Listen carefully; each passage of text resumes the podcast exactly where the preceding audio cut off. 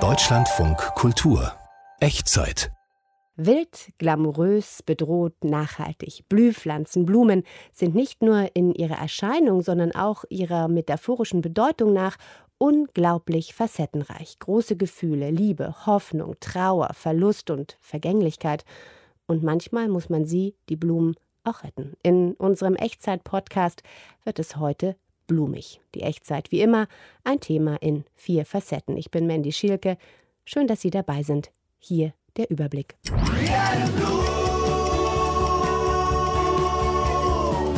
Eine Blume bezeichnet entweder eine Pflanze, die größere, ins Auge fallende Blüten hervorbringt, oder eine einzelne Blüte einer Blume mit Stiel. In vielen Kulturen wird diese Idee, Dinge durch die Blume zu sagen, auch benutzt, weil es die Idee des Gesichtsverlusts gibt. Das Red List Project will Pflanzen, die auf der roten Liste vom Aussterben bedrohter Arten stehen, retten. Die Motive auf Jennifer Tays Bild sind weder gedruckt noch gemalt. Hunderte getrocknete Tulpenblätter leuchten auf dem Papier. Slowflower heißt erst einmal regionale Blumen statt internationale Produktionsketten. Vielen Dank für die Blumen. Ja, durch die Blume lässt sich vieles sagen. Bei uns in der Echtzeit wird's also blumig und durch die Blume oder doch unverblümt, wie wir am besten kommunizieren, klären wir ebenfalls. Gleich wird es aber erstmal exotisch.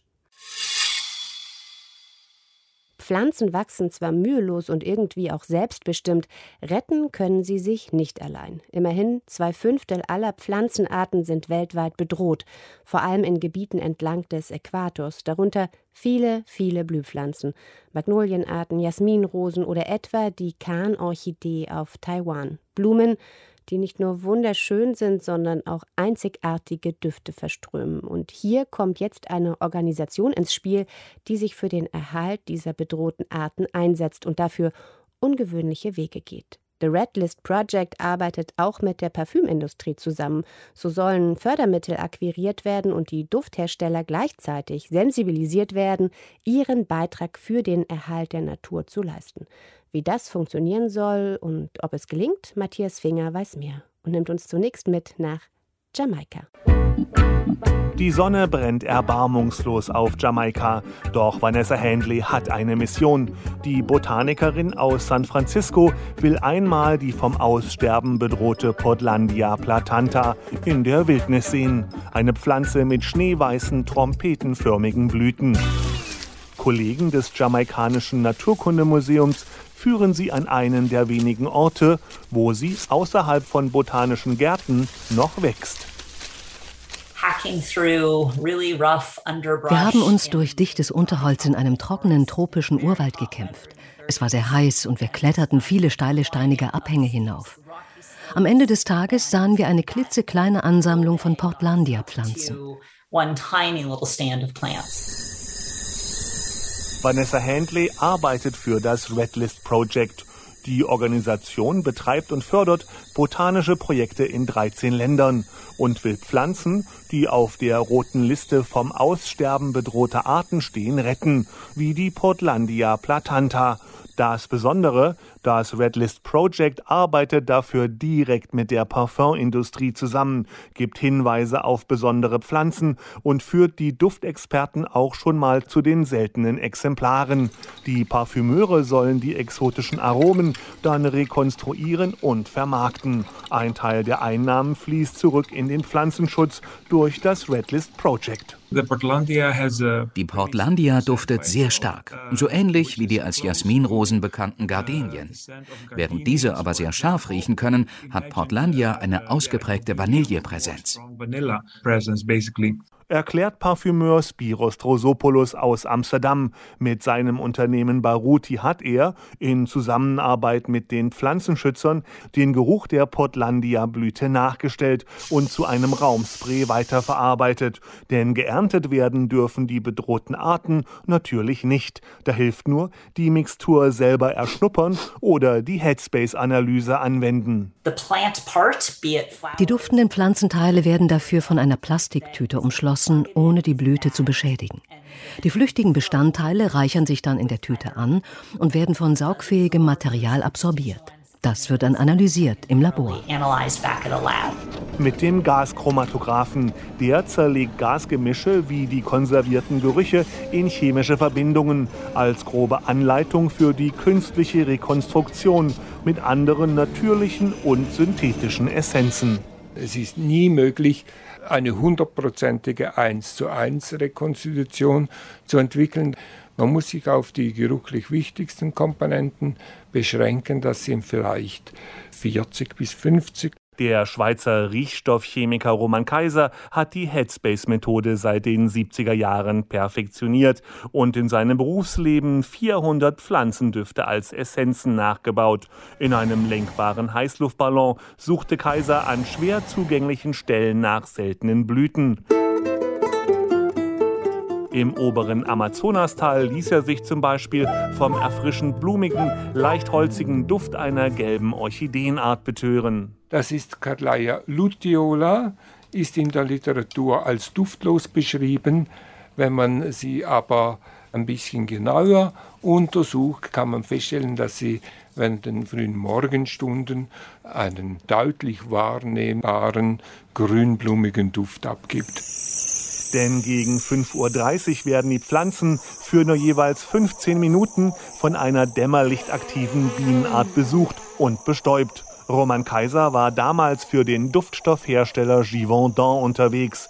Die Parfumindustrie sucht seit jeher nach neuen, ungewöhnlichen Düften. Und auch Spiros Drosopoulos von Baruti, der mit dem Red List Project zusammenarbeitet, will mit den speziellen Düften bedrohter Pflanzenarten erfolgreich sein. Wir hoffen natürlich, dass es für die bedrohten Pflanzen noch nicht zu spät ist.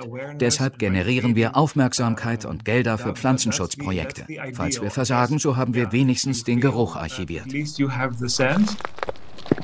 In Nordsizilien ist Rosopoulos auch die Hänge des Monte Pizzuta hinaufgekraxelt, südöstlich von Palermo, mit Mitarbeitern des Red List Projects. Hier hat er den Duft des seltenen Veilchens Viola ucriana analysiert, mit seiner Nase und ebenfalls ein Raumspray daraus kreiert. Verkauft werden 500 Milliliter für 68 Euro. 50 Prozent der Einnahmen gehen ans Red List Project, das damit auch botanische Projekte fördert. Magnolienprojekte auf den großen Antillen unterstützen wir beispielsweise mit Geld. In gemeinschaftlich organisierten Baumschulen ziehen einheimische kleine Magnolienpflänzchen, die in den umliegenden Wäldern zu schönen und charismatischen Bäumen heranwachsen. So soll eine neue Population der gefährdeten Spezies entstehen merkt Naturschutzbiologin Vanessa Handley an. Es sei aber immer noch viel schwerer, Geld für bedrohte Pflanzenarten einzusammeln als für Tiere. Vermutlich, weil diese keine Augen haben, scherzt Handley, und kein kuscheliges Fell. Ja, seltsam, diese Hierarchie. Dabei würde unsere Erde ohne Pflanzen gar nicht denkbar sein. Ohne Tiere allerdings schon.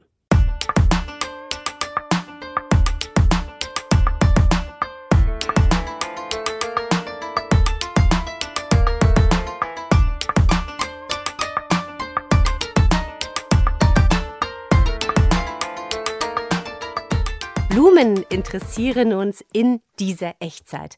In der viktorianischen Zeit, also im 19. Jahrhundert, wurden Blumen sogar verwendet, um stille Botschaften zu senden, Emotionen zu transportieren, die man öffentlich nicht äußern durfte. Es gab also eine Blumensprache, daher kommt auch der Ausdruck etwas durch die Blume sagen. Aber wie macht man das eigentlich heute? Emotionen, ja, da sind wir offener geworden, aber wie sieht das bei Kritik und Unangenehm aus? Eher durch die Blume oder doch eher unverblümt. Und wie wird das in anderen Kulturen gemacht? Anna Fuchs ist Psychologin, Kommunikationstrainerin und Dozentin für interkulturelle Kommunikation. Wie viele Herausforderungen es in der kulturübergreifenden Kommunikation geben kann, weiß sie aus erster Hand. Sie lebt mit ihrem argentinischen Ehemann in Barcelona und dort wachsen die Kinder mehrsprachig auf. Anna Fuchs, willkommen in der Echtzeit. Vielen Dank, ich freue mich hier zu sein etwas durch die Blume sagen, für die unter uns, die damit erstmal nicht so viel anfangen können. Was ist damit gemeint? Können Sie uns da ein Beispiel nennen? Naja, in vielen Kulturen wird vor allem Negatives nicht direkt gesagt, darf nicht direkt gesagt werden. Hier in Spanien zum Beispiel sagen sie oft, ich werde sehen, was ich tun kann. Okay. Und das ist dann die Antwort, um nicht direkt Nein zu sagen, aber meistens wissen dann beide Parteien, dass es eigentlich, ich werde es nicht tun bedeutet. Mhm. Okay, im Deutschen hätte man da noch eine Chance, dass da vielleicht sich noch was bewegt. Genau, was ich erlebe dann ist, dass die deutschen Führungskräfte dann meistens am nächsten Tag nachfragen, na, konnten Sie es machen? Und die spanische Mitarbeiterin dann oft etwas irritiert reagiert und sagt, ich habe doch gesagt, ich werde sehen, was ich tun kann. Und dann auch die Führungskraft entsprechend oft als etwas aggressiv erlebt. Ja, wir Deutschen sind ja dafür bekannt, dass wir die Dinge gern beim Namen nennen, unverblümt also über vieles sprechen. Welche Vorteile kann das vielleicht auch haben? Genau, wer in Deutschland sozialisiert wurde oder im deutschsprachigen Raum, der hat gelernt, möglichst klar zu kommunizieren. Die Nachricht soll sitzen und zwar auf der Tonspur. Das ist im weltweiten Vergleich ganz, ganz anders. Der Vorteil ist, dass es zwischen deutschsprachig Sozialisierten dann nicht zu Missverständnissen kommt und es eine relativ schnelle Form von Kommunikation sind, eine sehr effektive. Die Vorteile haben Sie uns jetzt schon genannt. Welche Nachteile liegen in dieser Form der direkten Kommunikation? Hm, vielleicht können wir das darin lesen, wie Deutsche an vielen Stellen der Welt wahrgenommen werden, als ziemlich trampelig. Also, dass wir nicht genug auf die Beziehung achten und Gefühle nicht genug schonen. Und genau dafür wird dann ja diese Blumensprache, das durch die Blume etwas ausdrücken, genutzt. Wenn wir mal woanders hinschauen, nach Asien, da sind die Unterschiede vermutlich noch gravierender, was die Kommunikation in Form von unverblümt und durch die Blume angeht, oder? Ja, prinzipiell können wir sagen, dass dort ganz, ganz viele Emotionen einfach maskiert werden müssen, also verdeckt werden sollen. Und das heißt, dass diese Emotionen nicht gezeigt werden. Und Menschen geben sich sehr viel Mühe, die nicht zu zeigen, weil Gefühlsausbrüche als kindisch oft verstanden werden. Gefühle zu zeigen, von sich selbst zu sprechen, wird als kindisch erlebt. Mhm. Es gibt ja das Sprichwort in Japan, die Luft lesen können. Vieles mhm. wird nicht ausgesprochen. Sie sagen, es wird maskiert. Können Sie das noch mal ein bisschen genauer erläutern? Meine Schwägerin kommt aus Japan und ist dort aufgewachsen, bis sie 14 war. Und sie sagt, wenn sie heutzutage zurückfährt, also 20 Jahre später, die sie im Ausland verbracht hat, dann braucht sie oft 20, 30 Minuten, um zu verstehen, worum sich das Gespräch wirklich dreht. Also in vielen Kulturen wird das wirkliche Thema verschwiegen. Gerade Emotionen werden in Japan eben nicht offen ausgesprochen und müssen dann in den Momenten der Stille über den Körper erspürt werden. Also wir benutzen dann unseren Körper als Echokammer und erspüren, was hier wirklich los ist, weil Gefühle eben nicht offen verbal ausgesprochen werden sollen. Wow, das klingt ja ziemlich anstrengend. Und auf der anderen Seite, kann man das lernen? Also wenn das selbst für die äh, ihre Schwägerin, die ihr sozusagen selbst dort groß geworden ist, dann wieder schwer ist, da reinzukommen, dann frage ich mich, wie ist es denn für Menschen, die ganz neu sind in der Kultur? Mein Gefühl dazu ist, ich glaube nicht bis, bis zu diesem Punkt. Also was stimmt ist, dass wir alle unseren Körper ja auch als Echokammer benutzen. Wir alle benutzen unsere Spiegelneurone, um andere zu verstehen. Wenn unser Gegenüber traurig ist und wir da andocken können, sind wir auch traurig ich glaube, ich könnte es nicht lernen. Und das ist auch das, was ich bisher erlebt habe von den Menschen, mit denen ich arbeite. Da stellt sich natürlich die Frage, warum ist die indirekte Kommunikation in Asien, in Japan so verankert? Also je kollektivistischer Gesellschaften sind, je wichtiger die Gruppe ist, desto eher wird oft indirekt kommuniziert, weil es auch hier darum geht, die Gruppenharmonie zu schützen. In vielen Kulturen wird diese Idee, Dinge durch die Blume zu sagen, auch benutzt, weil es die Idee des Gesichtsverlusts gibt. Also unser sozialer Wert ist überall auf der Welt relevant, aber in bestimmten Kulturen ist er besonders wichtig. Und zum Beispiel, indem ich, wenn ich Lehrern oder Führungskräfte eine Frage stelle, dann kann das bedeuten, dass wenn diese Person die Antwort nicht weiß, dass sie Gesicht verlieren. Aber ich auch weil ich sie da öffentlich preisgegeben habe. Das heißt, in vielen Kulturen wird sehr indirekt gesprochen, weil es immer wieder darum geht, den sozialen Status des anderen und damit auch meinen eigenen zu schützen. Und dann ist das ein sehr wichtiges Tool. Mhm. Zu welchen Herausforderungen kann denn diese Art der indirekten Kommunikation noch führen? Zum Beispiel im Arbeitskontext, wenn ein deutscher Manager einen chinesischen Mitarbeiter um Feedback bittet oder gern das Beispiel auch andersherum, dass ein westeuropäischer Mitarbeiter den japanischen Manager um Feedback bittet? Ja, die Idee von konstruktivem Feedback, das muss ich mal vorher sagen, ist nicht überall auf der Welt eine gute Idee. Es wird an ganz vielen Stellen der Welt gar nicht so gelebt, wie wir das kennen. Und zwar, weil die Person und ihre Arbeit gar nicht voneinander getrennt werden. Also wenn ich deine Arbeit kritisiere oder wenn ich ihre Arbeit kritisiere, dann würden sie sich auch als Person kritisiert fühlen. Wie wird Feedback in solchen Kulturen ausgedrückt? Natürlich gibt es da auch eine Möglichkeit, was zurückzumelden. Und das passiert zum Beispiel manchmal über Dritte.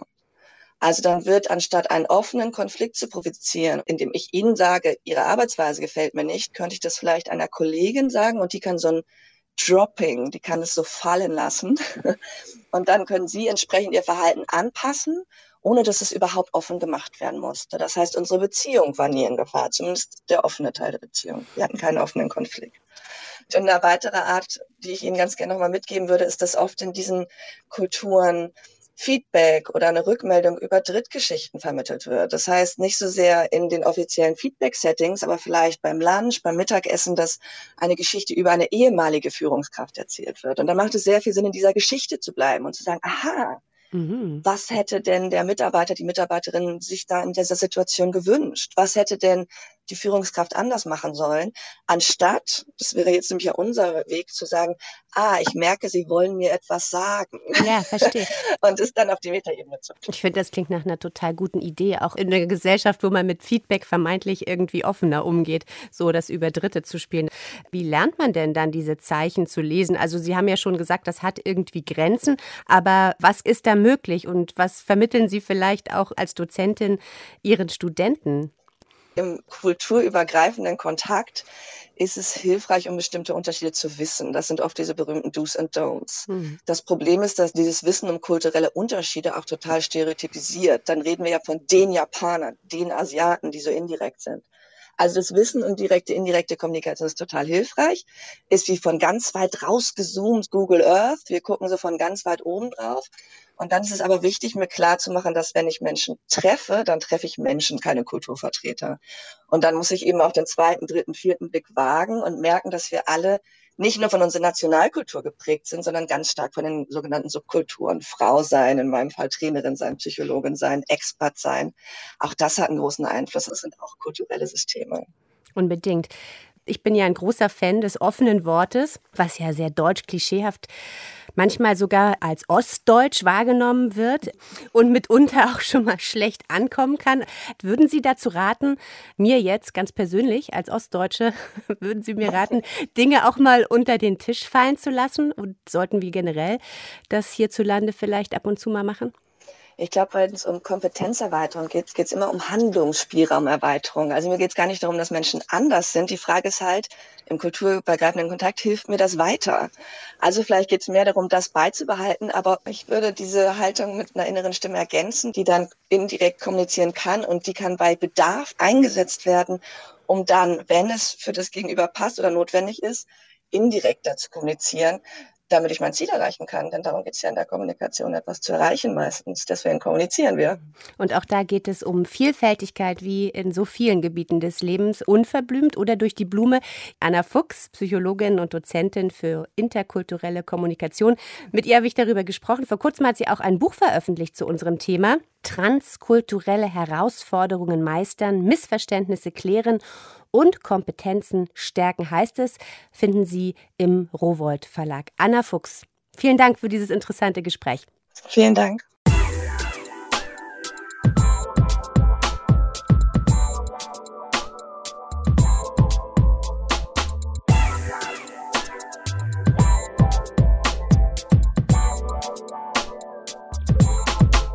Blumig ist sie, diese Echtzeit.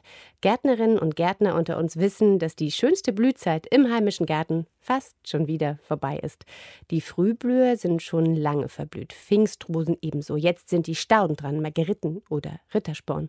Und auch Rosen stehen in voller Blüte. Verblühte Blätter werden sorgfältig abgezupft, kommen auf den Kompost oder werden durch Regen und Wind abgelöst. Oder man sammelt sie und macht Kunst daraus, so wie die Niederländerin Jennifer Tay.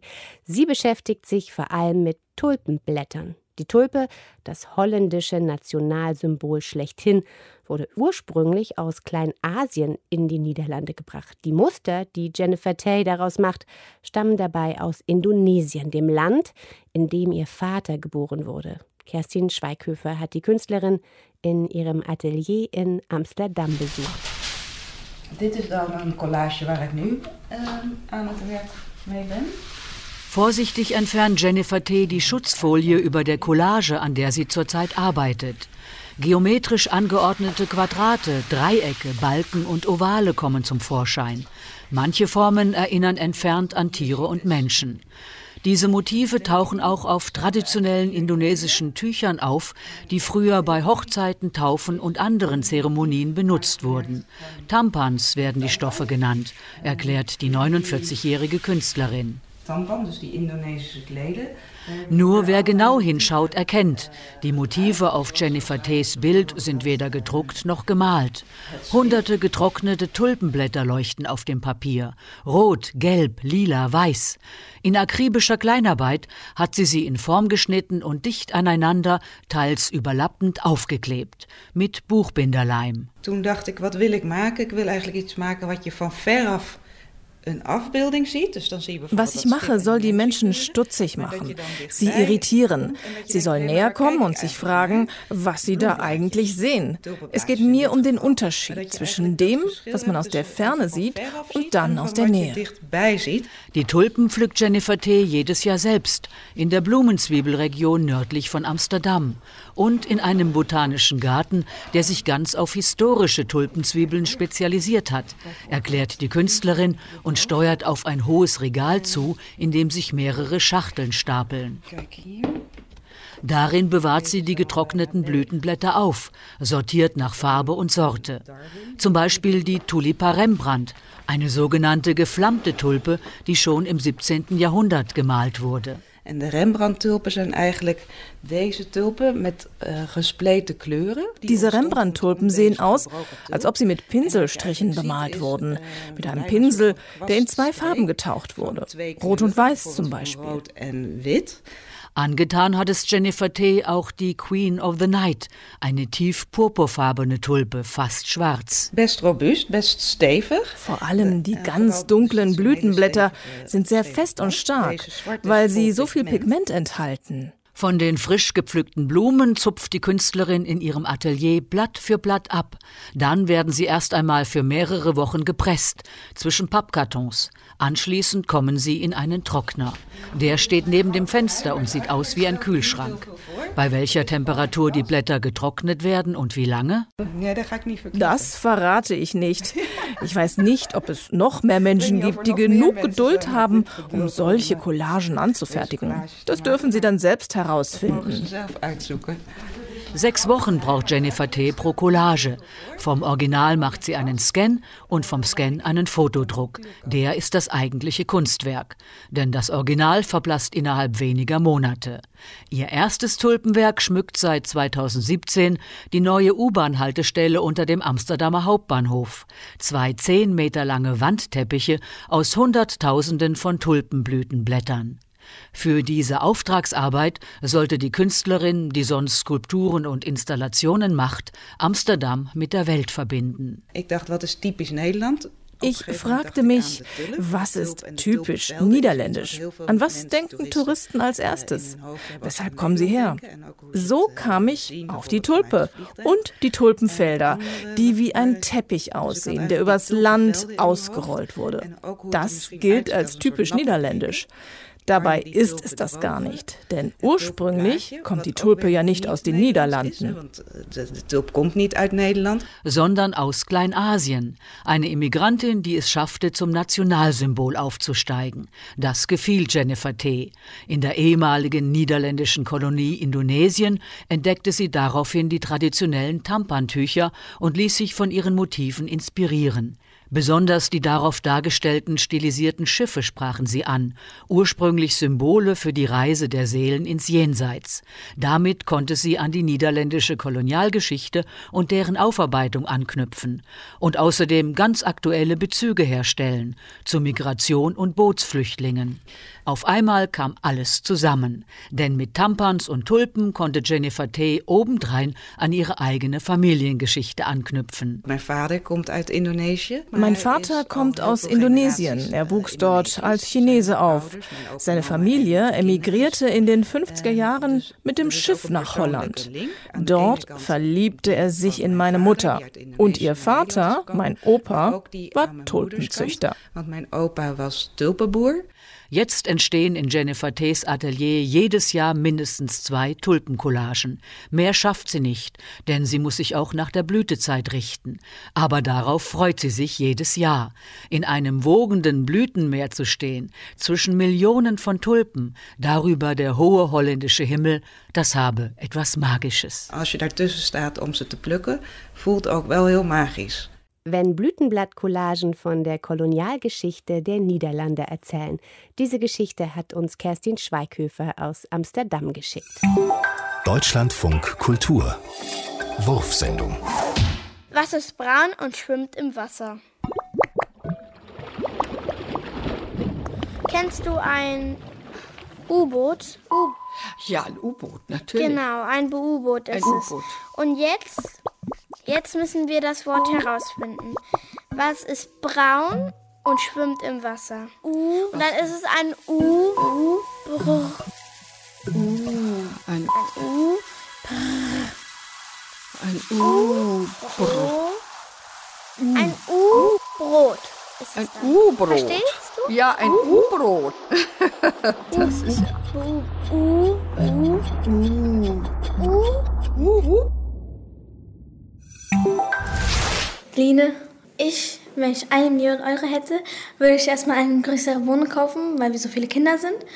Und, ähm, naja, schönere Möbel kaufen und ein Auto. Naja, weil wir noch keins haben. Und äh, das, das Restgeld würde ich zur Bank bringen und äh, auf, mein, auf das Konto von meinen Eltern legen. Wenn da gerade kein Geld rauskommt, äh, bis wir warten müssen.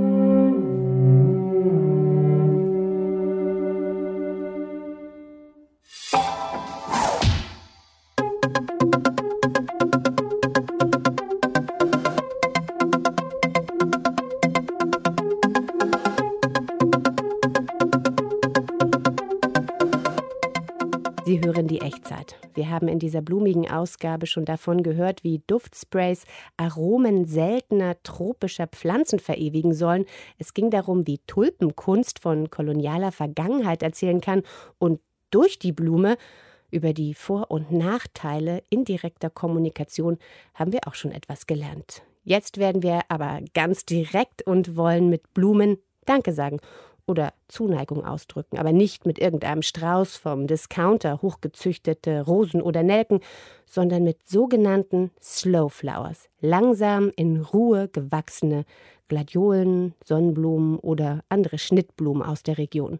Die Slow Flower Bewegung, inspiriert vom Slow Food, ist erst vor wenigen Jahren gestartet. Mittlerweile gibt es allein in Deutschland über 50 solcher Läden und Züchter.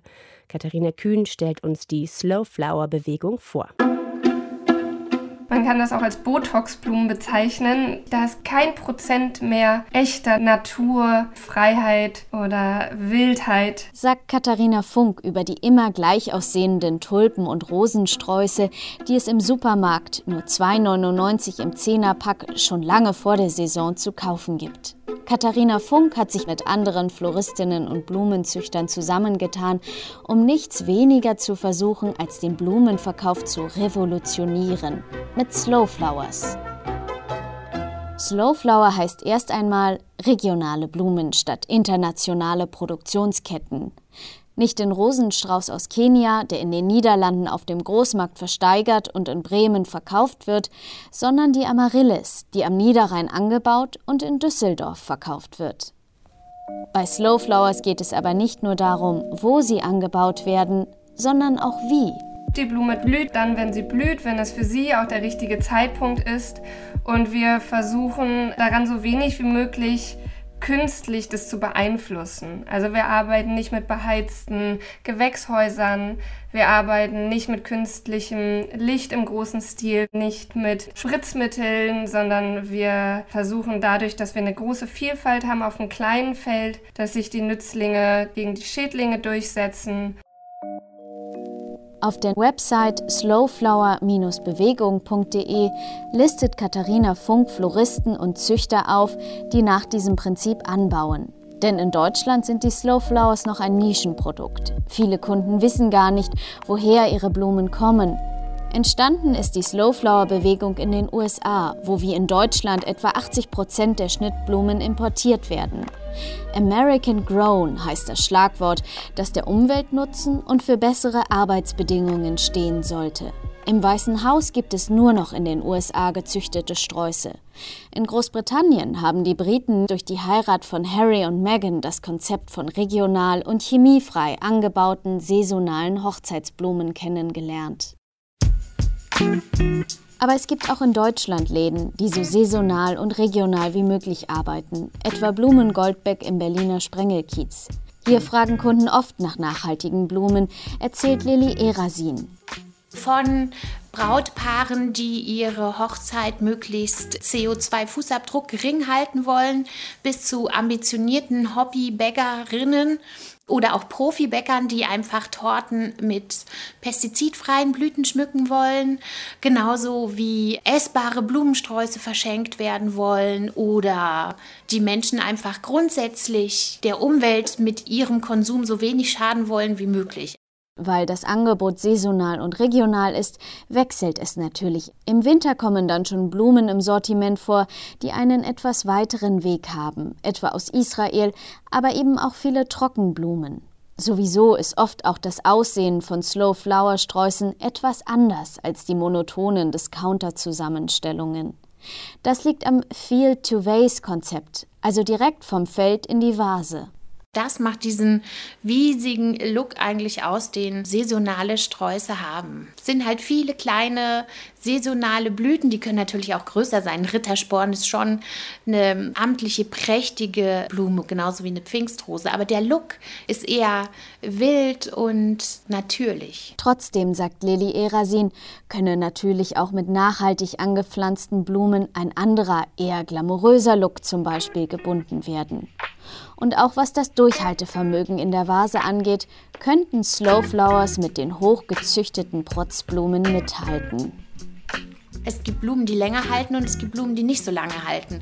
Es gibt Blumen, die ihre zerbrechliche Schönheit in fünf Tagen zeigen und andere können 20 Tage total schön sein. Und selbst dann, wann ist denn eine Blume nicht mehr schön? Ich finde die Vergänglichkeit einer Blüte und wenn sie Blütenblätter dann gläsern werden und eins nach dem anderen abfällt, zum Beispiel von einer Tulpe, finde ich super schön. Auch welke Blumen haben ihre Schönheit. Langsam gewachsene Blumen, sogenannte Slow Flowers, haben viele Vorteile, findet Katharina Kühn. Also Finger weg von Botoxblumen. Botoxblumen, ein wirklich abschreckender Begriff, habe ich hier zum ersten Mal gehört. So, der Blumenstrauß ist jetzt überreicht. Dieser Podcast geht zu Ende. Ich empfehle Ihnen noch unseren Serienpodcast Klassik drastisch. Ebenfalls eine Echtzeitproduktion. Finden Sie überall, wo es Podcasts gibt. Ich bin Mandy Schielke. Danke fürs Zuhören, machen Sie es gut.